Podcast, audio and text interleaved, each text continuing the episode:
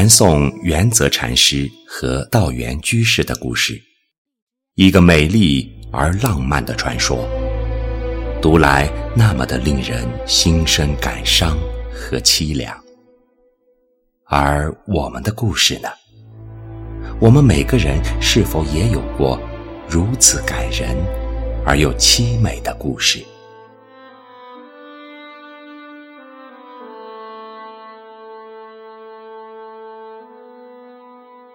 三生石上旧金魂，赏月迎风莫要论。惭愧情人远相访，此生虽异性长存。时光好似河流啊，生死传法，一任飘摇。过去的事情。是如此的飘渺，感念之音如约探望。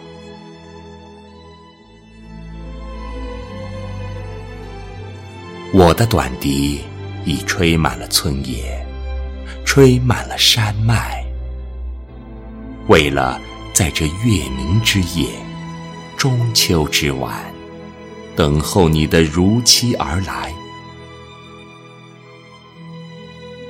曾经的相识、相知，这份情谊明明永存。我不单只报以你一笑，更报以你这中秋之夜那满盈的明月。这样，你也就放心了吧。泽公，你好吗？你的一声问候，已踏破洪荒，穿透法界。我们也就在洪荒之外，法界之外相融了。那么，请别感伤了吧，请别再感伤。当幻声隐没在这洪荒之流。我们何曾不在永恒相见呢？